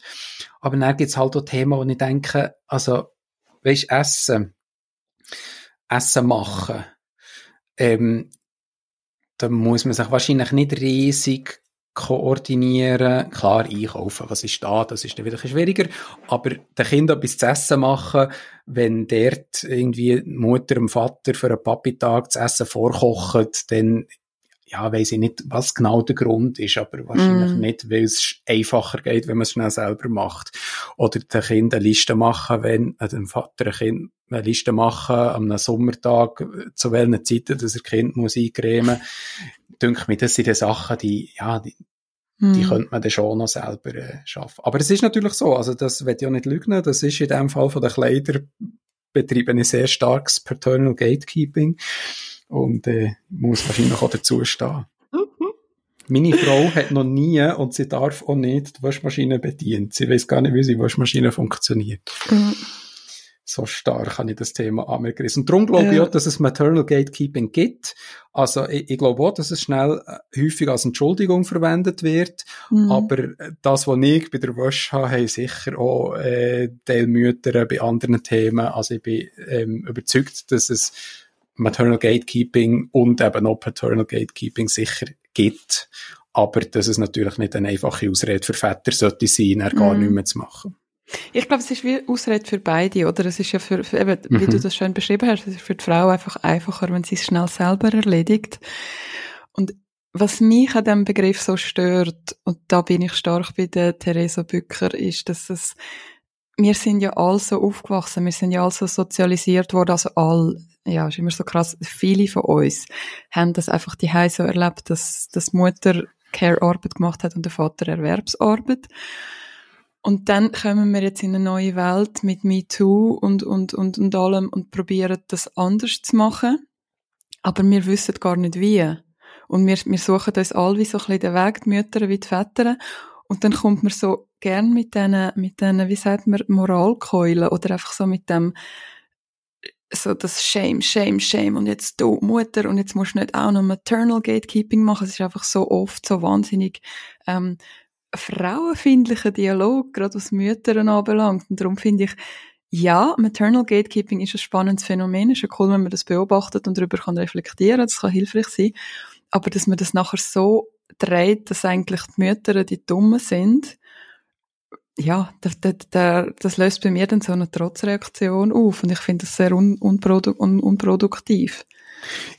Ich frage mich ja teilweise, also, haben die Väter wie gar kein Ehrgeiz, auch gewisse Aufgaben und gewisse Verantwortung zu übernehmen. Also ich staune schon ein bisschen, weißt, wenn irgendwie so Hirschen im Beruf oder irgendwie Projektleiter oder irgendwie wahnsinnig viel Verantwortung im Beruf haben und sich rühmen, dass sie alles können managen und alles im Griff haben und dann kommen sie heim und Mhm. sie so, weißt so völlig hilflos und so, ja, ich kann das nicht oder ich weiß halt nicht, wo das ist und so ein bisschen, da denke ich mir, da denke ich mir manchmal schon so ein bisschen, jetzt werde ich ein bisschen böse, aber hast du irgendwie gar keine Anreiz oder, oder hast du Mhm. gar keinen Anspruch an dich selber, äh, vielleicht auch daheim mal ja, zu zeigen, was du überhaupt kannst. Mhm.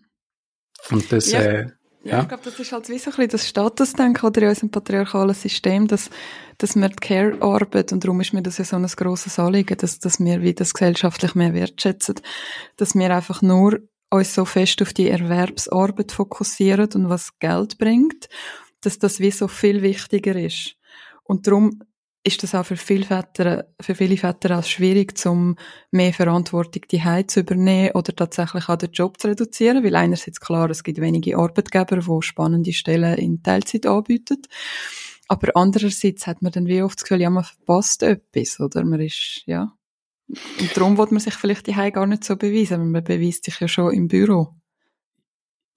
Also, ich, was ich da Mütter und Väter oder Eltern würde empfehlen, ist mhm. auch mal wirklich herzusitzen und für sich zu überlegen, was ist eigentlich wichtig in meinem Leben und was ist ja, was, was ist relevant? Um den, den Statusunterschied so ein bisschen zu brechen. Vielleicht funktioniert es bei Einzelnen nicht, aber also bei mir, jedes Mal, wenn ich darüber nachdenke, was ist eigentlich Hausarbeit? Was ist eigentlich Care-Arbeit für das Kind? Da übernehme ich Verantwortung für meine Familie und mache durchaus spannende Tätigkeiten. Ich sage nicht mehr um, um im Haushalt erfolgreich sein, da musst du irgendwie Chemiker und Physiker und äh, Mathematiker und Logistiker, da muss alles Mögliche sein. Es braucht sehr viele verschiedene Skills. Man kann, der Haushalt bietet viele Möglichkeiten, um, ich sage, ähm, sich ja, irgendwie, also man kann das halt so mehr, mehr schlecht als recht machen oder man kann sich da drin auch wirklich verwirklichen, genauso wie man es im Beruf kann. Und und du machst wie etwas enorm Wichtiges. Du, mm. du, du, du schaust zu deinen Kindern, du sorgst dafür, dass deine, deine Kinder zu diesen Erwachsenen werden, die hoffentlich erfolgreich ihr Leben meistern. Und ähm, du, ja, du schaust zu deiner Familie. Während dem, also ich meine, Jobs sind ja wichtig und Status gut und recht, aber wenn ich mir jetzt überlege, wenn man mal einen Schritt zurückgeht und denkt, mein Job, ich bin irgendwie Kommunikationsberater für Unternehmen, mache Unternehmenskommunikation. Oder bin es gewesen, mhm. muss ich sagen. Ähm, und was mache ich da? Also hauptsächlich äh, schleife ich den ganzen Tag an irgendwelchen Formulierungen und Textli und Pressemitteilungen um, um irgendwie äh, irgendwelche Unternehmen durch all die Euphemismen, die man inzwischen kennt und nicht mehr glaubt, la, la schön la dazustehen. Und ich denke mir, also ist das jetzt wirklich Weißt du, ist das, mhm. ist das jetzt wirklich so viel wichtiger als die Arbeit, die ich daheim mache, wenn ich mich um meine Kinder kümmere? Mhm. Also, das ist schon ein bisschen, ja, da haben wir uns, äh, haben wir der Gesellschaft vielleicht lange Zeit erlaubt, äh, falsche Statusprioritäten zu setzen. Mhm. Ja, das sind meine Thoughts exactly. Das ist ja genau das, du beschreibst genau das, was ich erlebt habe vor sieben Jahren. Ich bin dort auch ähm, Marketing Unternehmensprojektleiterin äh, für digitale Kommunikation. Und ich bin auch, also nicht gerade kurz vor der Geburt, aber ich bin auch in Unternehmungen gewesen, zum Teil als Projektleiterin für wirklich Projekte, wo, wo sehr viel, sehr hohe Budget hatten.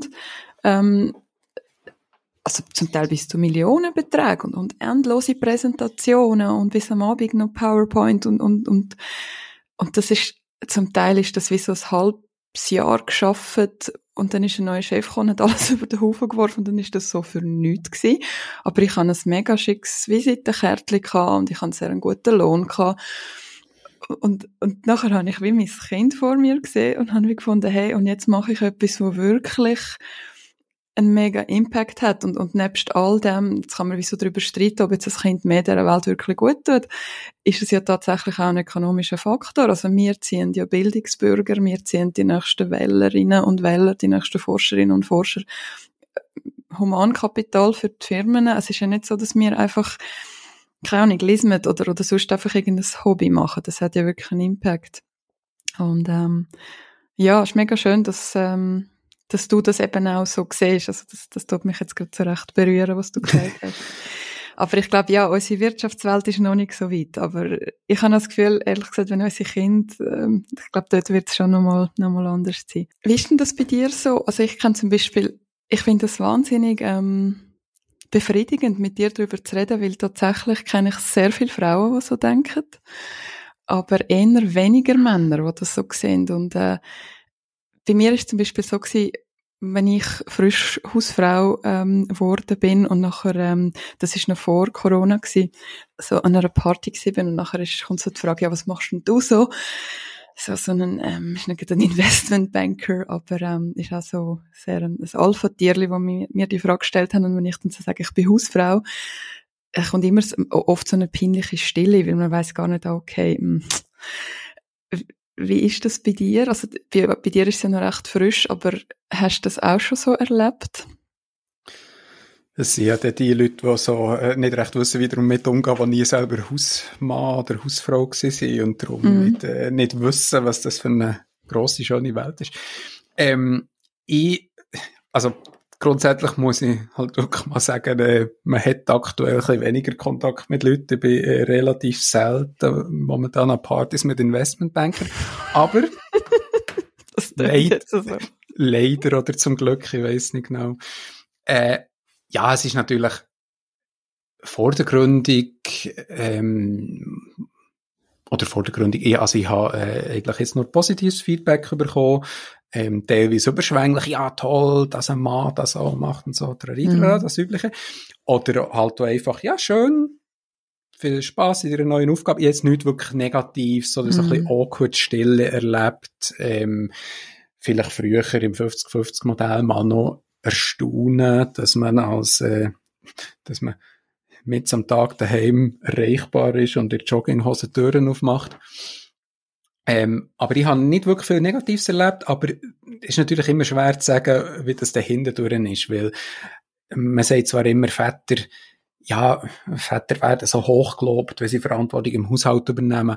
Aber es gilt ja auch für Väter, dass gesellschaftlich die Hausarbeit immer noch halt einfach einen schlechten Stellenwert hat. Also ich kann mir sehr gut vorstellen, dass halt auch die Leute, die irgendwie sagen, ja toll, super, halt jetzt so innerlich für sich denken, ja, aber eigentlich ist er schon ein kleiner Verlierer, dass er jetzt auf einen Haushalt zurückgestuft worden ist. Mm. Also das äh, hat das Gefühl, ja, muss ein bisschen aufpassen, dass der vordergründig, die vordergründigen Reaktionen sind vielleicht die, äh, gleich auch nicht ganz das, was die Leute innerlich denken. Mhm. Und wie ist das für dich? Kränkt dich das? Oder kannst du da wirklich sagen, es ist mir völlig egal? Ja, also generell äh, neigt ja der Mensch ein bisschen dazu, äh, gleichwohl wollen, so ein bisschen, ähm, sich, sich positiv rauszukehren und gewisse Anerkennung äh, zu verlangen. Aber ich muss sagen, gerade in dieser Hinsicht bin ich, ja, glaube ich, relativ selbstbewusst, äh, mache die Aufgabe gern und äh, habe mich immer sehr gern um meine Kinder und um den Haushalt gekümmert. Und äh, wenn irgendjemand findet, das ist, das ist jetzt ein blöder Job oder das ist, äh, da macht eins im Leben einen Rückschritt, dann, mm. dann habe ich, glaube da gebe ich wirklich nicht so wahnsinnig viel auf die Meinung von dieser Person. Mm. Ich habe das Gefühl, es ist so eine überholte ähm, Denkweise. Und doch kann es mich zumindest gleich treffen. Ich weiß auch nicht, ob das so ein Frauending ist, dass wir wachsen ja so auf, dass wir noch viel mehr uns schämen und, und, und all das Zeug. Und ich habe einfach aus, eben, es ist, ich glaube, es ist Theresa Bücker gewesen, aber oder, oder eine andere Autorin, die wie geschrieben hat, früher ist so der Status von einem Mann, also die Frauen haben früher so sehr, sehr klischee ähm, haft, was jetzt kommt, so ein bisschen drauf geschaut, er muss reich sein, er muss irgendwie ein teures Auto haben, er muss für mich sorgen, also sehr reduziert. Und, und jetzt ist eigentlich wie so Qualitätsmerkmal eben, ist er gut im Haushalt, kann er gut Kleider falten, das eigentlich, das sind die Faktoren, die ein Mann attraktiv machen. Und ich glaube, die Leute, die eben das Gefühl haben, ja, du bist ein, bisschen ein Loser, es ist ja recht überholt denken. Ja, es ist natürlich äh, auch so ein bisschen ein Nussen und, äh, und eine Innensicht. Also, ja, wenn jemand gerade so Karriere macht und sich in seiner tollen linearen Karriere gerade einen tollen Schritt gemacht hat, dann, äh, ja, kann ich schon sehen, wenn man denkt, oh ja, Haushalt, ja, ich putze halt da manchmal das Bad, weil es muss sein, aber eigentlich schießt mm. mich ziemlich an. Und die Person macht das jetzt einfach die ganze Zeit nur das. Ähm, kann ich irgendwo durch äh, nachvollziehen, wenn mir das Denken kommt, aber äh, es, ja, es ist mm. schon so, innerhalb von der Beziehung, glaube ich, ist äh, die Wertschätzung inzwischen äh, höher, wenn der Partner ähm, ja, wenn der Partner äh, sein Teil zum Familienleben beiträgt, nicht nur finanziell. Mm. Ja, und ich glaube, es hat schon noch, es hat schon sehr einen grossen Einfluss, wie in der Gesellschaft über Care-Arbeit und Hausfrau oder Hausmanntum geredet wird, was da für eine Wertschätzung kommt. Also ich kenne sehr viele Frauen, die ähm, Scham erfahren, völlig unabhängig davon, ob sie jetzt Hausfrau oder ähm, 100% Hauptverdienerinnen sind. Das ist einfach, es gibt immer Kritik, sagt das jetzt. Ja, du bist eine Rabenmutter oder du bist äh, das Huschi am Herd, das, man kann es wie nie recht machen. Und ich glaube, durch das fällt es mir zumindest oft schwer, Tätigkeiten, die eigentlich tatsächlich lässig wären, dass ich kann sagen, hey, es macht Spaß, die Wohnung staubsaugen und, und zu spüren, wie, wie das ist mein Haus und, und, und nachher ist alles aufgeräumt und es ist ein bisschen wie Fitness, oder? Du, du kommst ein bisschen schwitzen. Eigentlich ist es eine lässige Arbeit. Aber weil man eben all das Zeug im Kopf hat, hat man gesagt, oh nein, jetzt muss ich das noch machen und, und, und, ja, ich glaube, das spielt bei mir schon sehr eine grosse Rolle mit, weißt, für meine gesamte Zufriedenheit was sagt die Welt. Und ich versuche mich immer von dem zu lösen, was denken die anderen, das kann mir ja mhm. egal sein. Aber ich glaube, ganz loswerden werde ich das wahrscheinlich nie. Und was natürlich für Frauen erschwerend dazukommt, ist, dass natürlich immer mehr gerade so feministische Kreise so, äh, so eine sehr unfeministische Brandmarke, wenn man, sagen wir, eine gewisse Zeit lang die, die Hausfrauenrollen einnimmt. Also mm. es ist so wieder ein bisschen, ja, von, ja, als gesellschaftliches patriarchales Thema äh, als Frau kann man es eigentlich fast immer nur falsch machen. Also es ist schon, genau. ist schon schlimm. Ja. ja, das ist so ein bisschen der Oldschool-Feminismus, der eigentlich sagt, du bist nur emanzipiert, wenn du dich, wenn du alles gleich machst wie dein Mann. Und ich glaube, es gibt wie so die neue Strömung, ist die, die sagt, hey, wenn wir nicht darüber reden, wie die Welt soll aussehen und ob wir sie nicht einfach anders machen und nicht einfach so, wie sie bis jetzt von Männern für Männer kreiert ist worden. Und ähm, also ich bin auch stark dafür, dass man einfach, äh, dass es mehr Hausmänner gibt und dass man einfach die Arbeit auch aufwertet. Aber ich glaube, so Stichwort Rabenmutter, hat das deine Partnerin auch schon müssen hören? Da müsste es wahrscheinlich sehr am Mikrofon mhm. sitzen. Nicht so explizit, soweit ich weiß. Ähm, ich, ich könnte mich jetzt auch nicht an irgendeine Szene erinnern, was ich mir jemals gesagt hätte. Da hat man es aber wirklich von irgendwie so ein bisschen krumm genommen. Aber was sie natürlich häufig erlebt, und da schwingt das vielleicht so mit, ist so Fragen, die man einem Mann nie stellen würde. Also wenn sie an einer Konferenz ist oder irgendwie am Abend noch eine Veranstaltung hat, irgendwie in ihren beruflichen Kreisen, dass der halt irgendwann äh, das Thema Kind kommt oder wenn ein Gesprächspartner, Gesprächspartnerin erfahrt, äh, dass sie Kind hat, nachher die Frage stellt, wie so, ah, wer schaut denn jetzt zu denen? Mhm. Also, ein bisschen, das, so ein bisschen aus allen, wo ich so, ah, sind sie denn jetzt irgendwie beim Grossi? Mhm. Und ähm, das ist so ein bisschen, ja, da, da schwingt halt auch so ein bisschen etwas mit. Und erstaunlicherweise ist das nicht eine Frage, die Männer stellen. Das ist, das kommt also mm. von Frauen als von Männern und durchaus auch von Frauen mit Kind, ähm, glaube ich, aber gleich häufig. Ja, ja, das ist sehr absurd. Das habe ich, ähm, ich glaube, auf Instagram bei Alex, auf der, auf der neuen Finanzplattform mhm. für Frauen gesehen, dass sie so die typischen Frauenfragen der Männer stellen. Das genau. Sandro Brotz, wie bringst du alles unter einen Hut? Und ähm, dann, wenn man das so schwarz auf weiß hat, merkt man eigentlich, wie, wie sehr absurd, dass wir oft unterwegs sind. Genau, und das ist, also ist natürlich, also muss ich eigentlich gar nicht sagen, aber mir ist so eine Frage natürlich nie im Leben jemals mhm. gestellt worden. Stichwort Geld. Ähm, du sagst ja, du sagst es ja so wunderschön, die große und schöne Welt vom, äh, vom Haushalt und Kindererziehung. Und man kann sich verwirklichen und, und es ist tatsächlich kann oft sehr lässig sein. Einfach bis auf das kleine Problem, dass, dass es niemand zahlt und dass sich äh, finanzielle Lücken kann auftun, wenn du es ganz lang machst. Wie gönnt ihr das Thema Geld an im Hause Channen? Ja, ehrlich gesagt, vielleicht zwischendurch noch ein bisschen naiv. Oder man kann sagen mutig oder äh, mal etwas wagen. Man kann es immer ein bisschen positiv oder negativ framen. Ähm, es ist natürlich so gesehen, dass wir bis jetzt schon, aber ich habe gesagt, am Anfang, als das erste Kind geboren ist, gesehen, da war meine Frau noch Studentin und ich habe reduziert. Also wir hatten dann schon mal eine Phase gehabt, wo wir mit relativ wenig haben müssen auskommen. Ähm, und haben jetzt beide in Teilzeit auch nicht wahnsinnig viel verdient in den letzten Jahren. Und jetzt wird's halt wieder, ja, wieder sehr, sehr knapp einkommensmässig.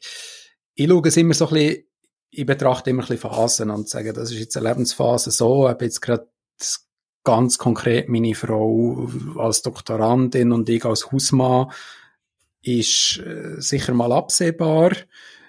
Denke ich, wird jetzt per se gerade das Jahr oder die zwei Jahre, was dann vielleicht werden, jetzt noch nicht ein riesen Loch in die Altersvorsorge reissen. Dort haben wir dann mehr das Problem, dass wir halt äh, allgemein äh, nicht besonders gut dastehen als Teilzeitarbeitende. Unsere Pensionskassen sind also, glaube ich, miserabel einfach. Und aber äh, es hat auch andere Phasen gegeben im Leben und ich bin äh, zuversichtlich, dass es so wieder andere wird geben. Also ich habe in den 20er, ähm, ja, gleichwohl ein bisschen können, äh, ein bisschen Ersparnis anschaffen, wo wir jetzt auch davon können zehren, wo natürlich auch Altersvorsorge sein und jetzt dann wahrscheinlich irgendwann aufgebraucht ist. Und ich bin mhm. auch zuversichtlich, dass Kinder, wenn sie dann mal in die Schule gehen, so werden erlauben, wieder ein bisschen mehr zu schaffen. Ähm, und im schlimmsten Fall sind wir halt im Alter, ja, sind wir dann vielleicht ein bisschen schlechter gestellt finanziell anderen gegenüber. Eben, wie gesagt, da, da sind wir vielleicht ein bisschen mm. naiv unterwegs. Mhm, mhm. Und jemand aus der Community hat noch gefragt, erwartest du von deiner Frau einen Lohn? Mm, ja, da kommt es immer so ein bisschen darauf ab, wie, wie, tut man, wie teilt man das Geld überhaupt auf in der Familie. Mm. Wir haben es jetzt so gemacht, ähm, beim 50-50-Modell, hey, äh, wir haben getrennte und ein gemeinsames Konto. Ich glaube, das ist so ein bisschen wahrscheinlich das häufigste, das Haushaltskonto. Mhm. Und wir machen es so, dass wir relativ konsequent eigentlich alle Ausgaben, noch wenn jemand einen speziellen Wunsch hat, eigentlich vom Haushaltskonto zahlen. Also alle Ausgaben sind so ein bisschen allen ihre Ausgaben.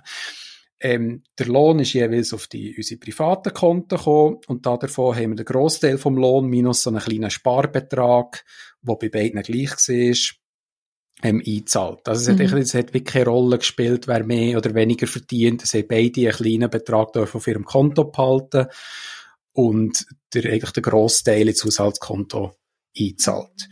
Und weil es jetzt sicher keine Sparbeträge mehr wird geben in Zukunft, äh, ist es jetzt halt einfach so, dass das ganze Erwerbsgehalt ähm, aufs Haushaltskonto kommt und wir das äh, mhm. ausgeben. Also so ein bisschen der klassische Fall, meine Frau verdient und ich äh, mhm. benutze Kreditkarte. Gehst aus, genau. Dann genau. so Budget führen? Ah, wahrscheinlich nicht, so wie, wie ich dich bis jetzt gehört habe. Dann Nein. das aufschreiben nicht. Wir sind äh, ja. sehr faul im Regeln, mhm. merkst du, gell? Mhm. Nein, äh, wir sind äh, beide, glaube ich, relativ ähm, ja, sparsam. Also es ist so, mhm. dass wir beim Essen, bei den mal, Supermarkteinkäufe nicht wahnsinnig sparen und darauf achten. Das müssen wir dann vielleicht künftig.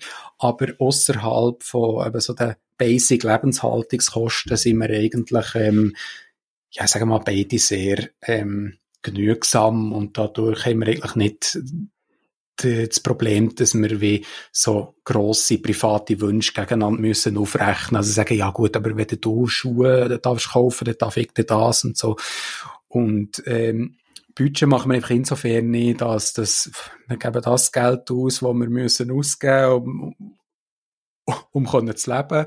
Mm. Und ja, entweder längt es oder es längt nicht. Es ist im Moment so, dass wir äh, eben noch gewisse Spareinlagen haben, wo wir darauf zurückgreifen können. Wenn mm. wir dann merken, die werden dünn, müssen wir natürlich dann, mm. müssen wir natürlich dann weiter schauen, das ist klar. Mm.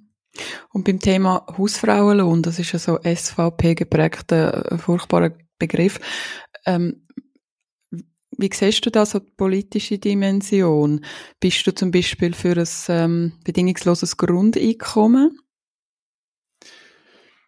Ja, also ich, ich kann dieser Idee sehr viel abgewinnen, einfach ähm, auch gerade äh, ohne irgendwie eine ganz spezifische politische Position zu haben, ähm, finde ich irgendwie alle Massnahmen gut, was Familien erlauben, äh, möglichst flexibel und nach ihren, sagen wir mal, intrinsischen Wünschen ihres Familienmodell zu wählen. Ich finde eigentlich die Maßnahmen nicht so wahnsinnig toll, die einen extremen Anreiz schaffen, zum, ähm, zum Beispiel zugunsten der Wirtschaft, sage ich mal. Ohne wollen wirtschaftsfindlich zu sein. Aber so bisschen, ich denke immer so ein bisschen die, die Forderungen, die sagen, auch dort sehe ich den Sinn dahinter, selbstverständlich auch gleichstellungstechnisch. Aber ähm, ich würde sagen, Kitas müssen einfach gratis sein für alle. Kitas müssen einfach gratis sein.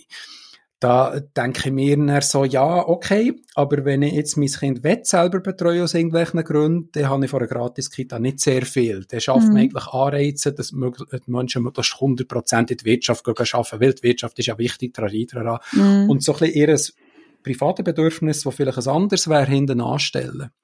Und wir haben in Deutschland, wo wir in Deutschland gewohnt haben, haben wir die sogenannte Kurz noch. Äh, das ist ja nachher verfassungsrechtlich abgeschafft worden, weil es irgendwie, ja, die deutsche, das deutsche Grundrecht verstoßen hat, die sogenannte Herdprämien bekommen. Ähm, weil, wie ist es gegangen? Weil wir keine Fremdbetreuung hatten oder keine Drittbetreuung oder externe Betreuung, haben wir wie, äh, ähm, einen Betrag bekommen vom Staat äh, monatlich, zusätzlich zum Kindergeld noch drauf. Ähm, einfach als so ein bisschen wie Ausgleich, weil wir ja nicht mhm. staatliche ähm, mm. Drittbetreuung in Anspruch nehmen. Ähm, und ich habe das eigentlich eine gute Lösung gefunden. Sagen, du kannst, du kannst entweder deine Kinder drittbetreuen oder extern betreuen und dort ähm, übernimmt der, Staat einen grossen Teil der Kosten. Und wenn du das nicht machst, hast du aber einen Geldbetrag zu gut, den du dann eben dafür kannst investieren, weniger, also dein Arbeitspensum zum Beispiel mm. zu mhm. reduzieren. Und das ist, äh, das ist sehr bekämpft worden, die, ähm, die, wie heißt es, Betreuungsgeld hat es geheißen. Mhm. Das ist in Deutschland sehr bekämpft worden, ist als extrem unfeministisch beschimpft worden, weil es halt einfach ähm, Anreize schaffe, dass Frauen daheim bleiben und eben Herzprämie mhm. hat man es genannt. Bei uns hat es dafür gesorgt, dass der Mann mehr daheim bleibt. Mhm. Ähm, und das ist dann als verfassungswidrig deklariert worden. Aber als so Lösungen finde ich eigentlich interessant, wo eben ähm, ja, wieder Familie Handlungsspielraum geben und sagen, hey, wie wollen wir uns organisieren?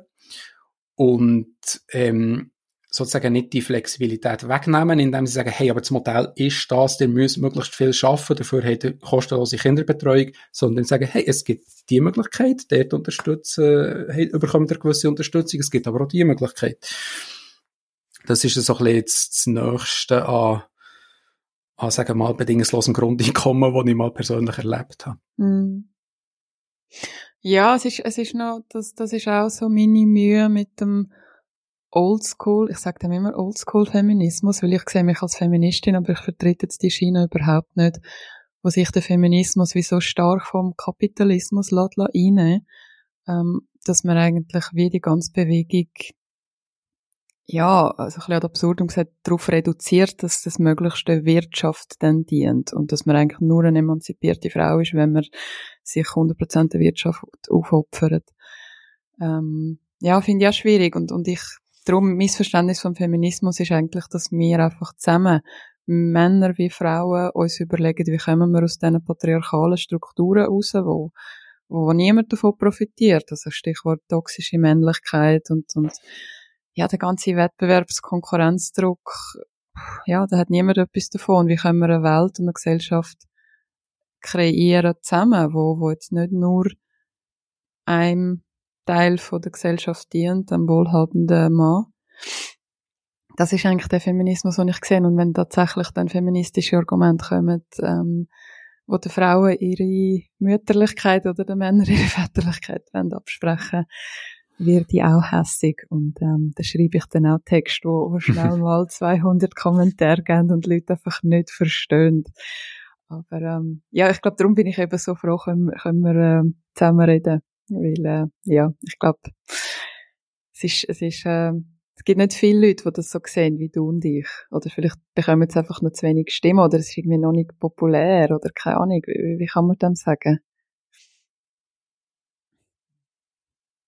Ja. ja, ja, es wäre eigentlich wirklich, äh, es wäre eigentlich wirklich wünschenswert, dass alle mal, also ich sage ja nicht, weißt, wir betreuen unsere Kinder jetzt ähm, selber. Ich sage nicht, dass es alle müssen. Ich sage nicht, dass es per se besser ist. Das ist jetzt einfach ein Wunsch von uns.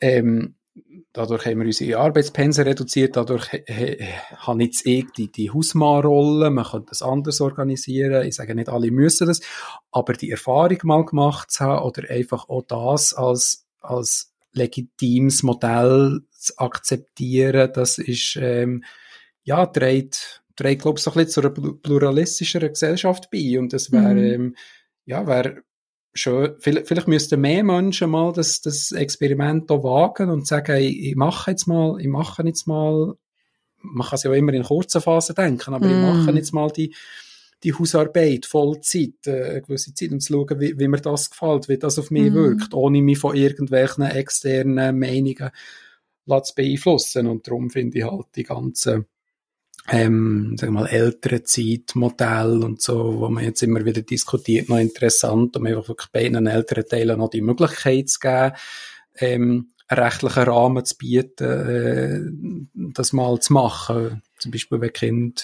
klein sind. Ja.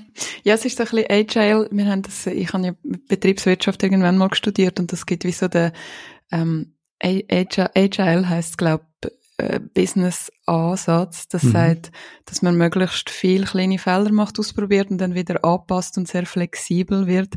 Und das ist, das wäre eigentlich auch ein schöner Ansatz, dass wir wie so das Agile ähm, Parenting machen und mhm. wir sagen, hey, wir probieren etwas aus und wir haben das beide noch nie gemacht und, und wir können das wieder anpassen. Und ich glaube, das ist gerade so in der gesamtgesellschaftlichen Debatte extrem schwierig, weil die ist ja oft so starr. Und wenn du jetzt einmal Hausfrau bist, dann bist du einfach abgestempelt als, äh, keine Ahnung, Verräterin vom Feminismus oder, oder auf der anderen Seite eben als Rabenmutter.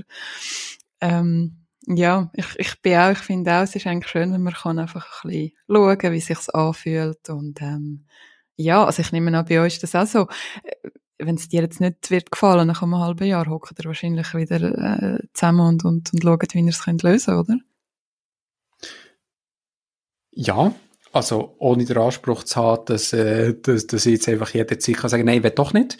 So mhm. funktioniert es natürlich auch nicht. Ähm, aber äh, ist klar, wenn es für eine Person nicht stimmt, dann muss man zusammensitzen und Lösungen finden. Das ist ja jetzt auch so gewesen. Es hat eigentlich auch zu dem Modell geführt, dass, dass meine Frau gesagt hat, hey, das mit der Dies, das funktioniert so nicht mit dem Modell. Wir müssen irgendwie äh, etwas ändern. Und äh, so, das, das Recht habe ich natürlich auch. Ähm, und ja, ich, ich denke generell hilft es ein bisschen, vielleicht ja, in, in kürzeren Phasen zu denken. Nicht, nicht so, aber klar, ich, ich kann mir auch vorstellen, dass es nicht alle wollen. Leute, die sehr an ihrer linearen Karriere festhalten. Ich habe irgendwann mit dem Kind gesagt, ich will, ich will das, den Gedanken von einer linearen Karriere, die einfach immer aufwärts geht und im gleichen Job immer besser und verantwortungsvoller werden, das wird ich wirklich aufgeben. Ich will ähm, flexibler werden, ich will vielleicht auch verschiedenere Sachen machen, auch mal wechseln, aber mein Pensum häufiger anpassen. Mm. Das äh, ist nicht überall möglich. Aber ähm, das ist auch bei Leuten, die es vielleicht könnten, häufig äh, ja, eine, eine Denke, die man vielleicht selten antrifft. Also, ähm, ich, ich staune auch dort, äh, das ist wieder ein bisschen ein anderer Issue, ich staune, wie viele Väter sich sehr schnell zufrieden geben damit, dass ihr Arbeitgeber sagt, das geht nicht. Wenn sie mhm. zum Beispiel das Pensum reduzieren sagen, ja, ich will gerne auf 80% reduzieren oder auf 70% oder der Arbeitgeber sagt, nein, das geht bei uns nicht. Und dann die Väter sagen, ja, okay, ich mhm. habe es probiert.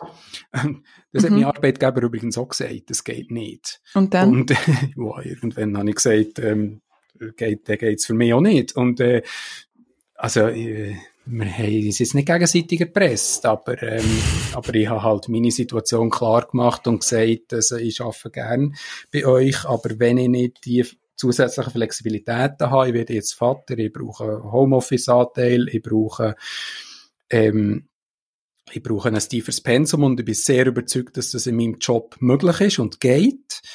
Und äh, ja, wenn es nicht geht, muss ich halt schauen, wie ich das Problem löse. Und es ist dann sehr gut gegangen. Ah, das sind mehrere Gespräche gewesen, die du aber mit deinem Arbeitgeber hast müssen führen, oder? Nehmen ja, also mhm. das, genau, das ist dann schon so ein kleines Finden gesehen und äh, mhm. äh, also mein Arbeitgeber ist zum Beispiel am Anfang so ein bisschen, ja, skeptisch gesehen gegenüber Homeoffice und ähm, das wäre ein ganz anderes Thema, aber ich habe, äh, ich bin, wir haben äh, am Anfang noch in, in verschiedenen Ländern gelebt äh, mit Kind, also das ist alles noch ein bisschen kompliziert gesehen und ich habe äh, teilweise auch, ja, also so ein bisschen sehr aus der Ferne müssen arbeiten und ähm, mhm. es ist ja für mich auch dann nicht anders möglich gewesen. Und äh, dann, ja, haben wir das dann probiert, ganz klar als Experiment vereinbart und gesagt, wir probieren es mit dem mhm. Homeoffice, wenn es nicht funktioniert, dann ändern wir es wieder oder schauen mm. halt weiter und das hat dann sehr gut funktioniert. Aber ja, ja das hat Gespräch gebraucht und äh, das hat auch gebraucht, dass ich mir nicht nach der ersten Ab Absage zufrieden gebe. Ja. Ich, ich habe es also spannend gefunden, als ich noch in der Berufswelt war und noch gar kein Kind sind, noch kein Thema war, habe ich viele Leute oder, oder so ein paar Feministinnen gehört sagen, ja, Homeoffice ist eben so wichtig. Gerade so für Eltern ist Homeoffice eigentlich ein Modell, das ist dort erst so am Kommen gewesen, dass man von die Haus arbeiten kann. Und äh, auch meine Chefin sagt, nein, das geht gar nicht und, äh, und, und ich habe einen normalen Bürojob gehabt. Und dann kommt Corona und wir sehen, Homeoffice geht eben gleich. Kein Problem und hat zum Teil sogar Vorteil, klar ein Nachteil wie alles. Aber dann geht's plötzlich wieder, oder? Wenn es darum geht, Homeoffice für Familien, einfach schon zum, zum die Nonsens-Pendelzeiten zu sparen, oder? Von dem her ist Corona eigentlich genau. noch, hat so nette, nette Side-Effects, oder? Für die Vereinbarkeit. Also für, für Leute, die immer Homeoffice haben wollen und es vielleicht nicht mhm. haben dürfen haben, hat es äh, sicher, ja, sicher positive Effekte. Mhm. Und ich finde auch, was ich auch noch beobachte und schon finde, es, es normalisiert so ein bisschen Kind haben. Also, ähm, ich habe einisch vor Corona ein Kind zu einer Sitzung mitgenommen, weil es nicht anders gegangen ist. Und das ist, also, es hat niemand etwas gesagt, das Kind ist lieb gesehen und wir haben die Sitzung genau gleich können führen, aber es ist natürlich, also so etwas macht man ja normalerweise nicht, gell? Mhm. Und seitdem in all diesen ähm, Teams-Calls und so, wo ich jetzt, ich habe so viel Kind im Hintergrund gehört äh, in diesen zwei Jahren. Es ist einfach, es ist äh, normal geworden zu lernen, dass Leute, die einen Beruf haben und auch Leute, die einen wichtigen Beruf haben, halt einfach teilweise auch Kind haben und dass man die Kinder zwischendurch gehört. Ähm, das habe ich auch noch so einen schönen Effekt mm, gefunden. Das hast du jetzt wirklich mega schön gesagt, normalisiert Kind zu haben. Normalize having kids. Ja, wirklich. Das ist, das stimmt, ja. Wir kommen zum Schluss. Ich habe, ähm, glaube, ich habe nur noch zwei Fragen. Hast du einen Tipp für alle Väter, die sich auch die Gedanken machen, die sich vielleicht in diesem Prozess befinden, Hausmann zu werden, Vollzeit-Hausmann zu werden? Hast du da noch irgendeinen, du hast vorher schon sehr schöne Sachen und Gedanken gesagt, aber hast du vielleicht noch etwas, wo, wo wir noch nicht angesprochen haben? Ja, natürlich erwartet, dass du mir nach konkreten Tipps fragst. Also so super konkrete Tipps, muss ich ehrlich zugeben, habe ich nicht. Ähm, was ich sicher würde empfehlen, ist, äh, ich denke, so harte Übergänge von einem komplett ja, Hausfrau-Modell in ein Hausmann-Modell sind sicher schwierig von heute auf morgen zu machen. Also ich empfehle allen Vätern, äh, früh Verantwortung zu übernehmen, vielleicht auch für gewisse Teilbereiche, eben, dass man zum Beispiel sagt, hey, ich bin für, ich bin für die Schule zuständig, ältere Gespräche und so nehme ich jetzt wahr oder so, einfach um, um sich, äh, ja, die, die Themen, also um, um so ein einen Fuß schon drinnen zu haben, in dem, nicht plötzlich ab ersten, ersten oder so müssen sich in einer komplett neuen Welt zurechtfinden. Und, äh, und dann eben wirklich sich Gedanken machen, was bedeutet mir welche Arbeit und äh, wie wollte ich, wie wollte ich, äh, ja, wie wollte ich das ausführen? Was, was wollte ich für ein Hausmann sein? Was wollte ich für ein Vater sein? Was ist, also, es ist, mit das ist manchmal fast wichtiger, sich ein bisschen mit sich selber beschäftigen, als ein paar Gespräche in Ehren. Gespräche mit dem Partner sind sicher sehr wichtig, aber auch Gespräche mit sich selber, so ein bisschen Qualitätszeit alleine, wo man sich mm. eben mhm. über so Themen Gedanken macht, das darf man, glaube ich, auch nicht, ähm, auch nicht vernachlässigen. Du machst dann natürlich einen perfekten Übergang zu meinem Thema, zu Go Hug Yourself, oder? Also, wunderbar, vielen, vielen Dank. Ich Un unabsichtlich. ja, logisch, ich weiß, ich weiß. Ähm, die allerletzte Frage, einfach kuriositätshalber, sind jetzt eine Stunde, 20 Minuten.